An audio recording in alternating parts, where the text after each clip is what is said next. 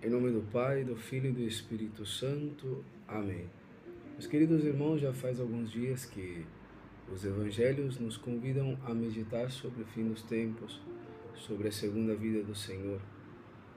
Nos vem convidando a estarmos é, atentos para mudar de vida, deixar o homem velho, seus maus costumes e preparar-se para aquele que vem, Jesus. E por quê? Primeiramente, temos que saber que é, Jesus, a sua encarnação, foi algo real, histórico.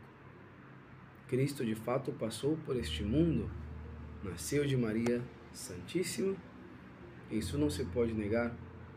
Tampouco podemos negar o fato de que ele foi um divisor de águas no tempo, na história.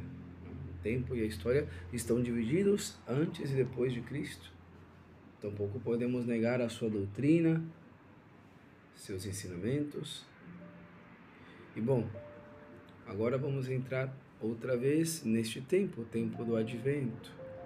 Um tempo de espera, de preparação, um tempo de penitência e oração, justamente para ajustar um pouco as coisas, a minha vida por quê? Porque vai nascer outra vez o Salvador. Vai outra vez nascer em um berço, vai outra vez renovar as nossas esperanças. E aqui, algo muito importante. O tempo de advento é um tempo de misericórdia. É um tempo para arrepender-se, para mudar, para deixar, repito, as coisas más, as más inclinações e este tempo é aqui e agora, porque haverão outros tempos que não se poderá mais fazer isto. Justamente por isto, temos que aproveitar o advento. Aproveitar que Cristo nos permite equivocar-nos e começar outra vez, pecar e confessar, nos humilhar e seguir adiante. Ele nos instruirá nos seus caminhos, disse a primeira leitura Caminhemos à luz do Senhor. E por quê? Porque o advento é este tempo de espera e misericórdia. E como disse Santo Santo Inácio de Loyola nos exercícios espirituais, este tempo é tempo de endireitar, endireitar o torto, endossar o amargo, esquentar o frio e acender o apagado. Vamos escutar também muitas vezes, não, nas leituras, não, falando sobre a vinda do Senhor, a segunda vinda, que é totalmente o inverso do nascimento.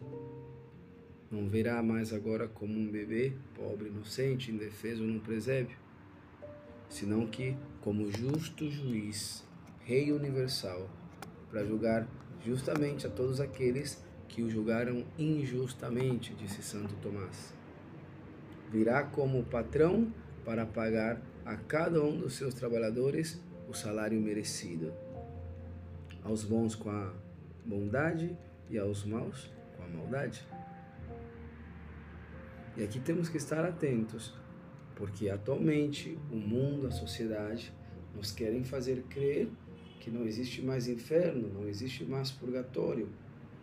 Se que o inferno já é nesta vida, e esquecem que o contrário de justiça não é misericórdia, senão que injustiça. Ou seja, se Deus não fosse justo castigando aos maus, seria não seria misericordioso, senão que injusto. Por isso aproveitemos o advento. Aproveitemos a misericórdia, para que no dia do juízo sejamos de pé como Maria aos pés da cruz. Que Maria conceda a todos nós um santo tempo de advento. Ave Maria Puríssima, sem pecado concebida.